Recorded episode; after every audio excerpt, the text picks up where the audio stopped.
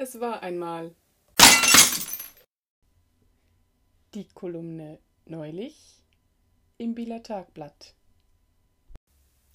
vom 7.8.2020 Urbane Ästhetik im Laissez-faire Neulich beim Entlangschlendern an der renaturierten Wasserader Bibiens. Wer hätte es gedacht? Da hat doch tatsächlich bei einem Neubau jemand auch Pflanzen eingeplant. Und jetzt nicht nur bei der Wir kappen alles, was kreucht und Fleuchtplanung, damit keine wild wachsenden Bäume das Fundament mit ihren Wurzeln unterwandern.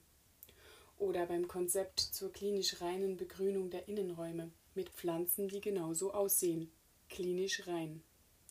Nein, eher wild und wucherig, es kreucht und fleucht. Da spaziere ich von zu Hause den Schüssarmen entlang Richtung Metterinsel. Und wie es so gehen kann, plötzlich lässt Zeit zu, was im Alltag oft untergeht. Man sieht sein Umfeld nicht nur in einem anderen Licht, man sieht es überhaupt endlich einmal. Und wie erwähnt, meine ich zuerst zu träumen, da ist ein ganzes Parkhaus schön begrünt. Mitten in Biel, in der Nähe der Schleusen, wo mit viel Aufhebens während längerer Zeit für die Omega gebaut und umgebaut worden war. Wo vorher die Autos auf dem Platz rumstanden, steht heute ein mehrgeschossiges Parkhaus. Das Parkhaus ist mit Maschendrahtzaun bespannt. Daran ranken sich verschiedene Kletterpflanzen empor und begrünen ein stattliches Gebäude mit vielen Etagen.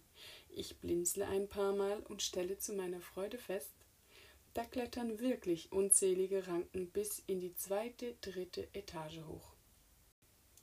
Da befällt mich doch mitten in meiner Wahlheimatstadt, diesem Provinznest, ein ganz schön metropolitanes Gefühl von Welt.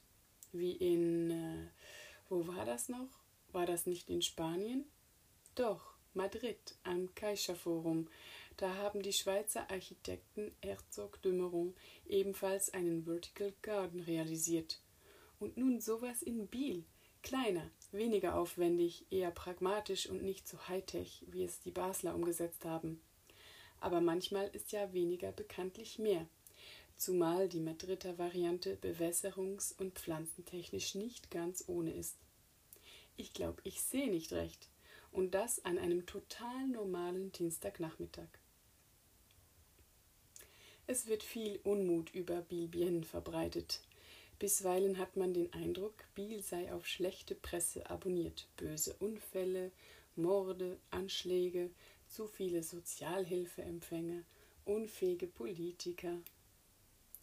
Wenn man sich bei Zugfahrt-Smalltalk unterwegs in unseren herausgeputzten eidgenössischen Städten so weit auf die Äste hinauswagt und zugibt, dass man in Biel lebt, dann lassen Reaktionen Sie leben dort? Sind Sie lebensmüde?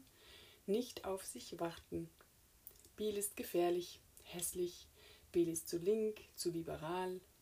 Und man weiß ja, im Laissez-faire gibt es keine urbane Ästhetik. Ha! Was zu beweisen war. Zwar nur ein Parkhaus, aber es wird nicht nur planiert und betoniert. Wie schön.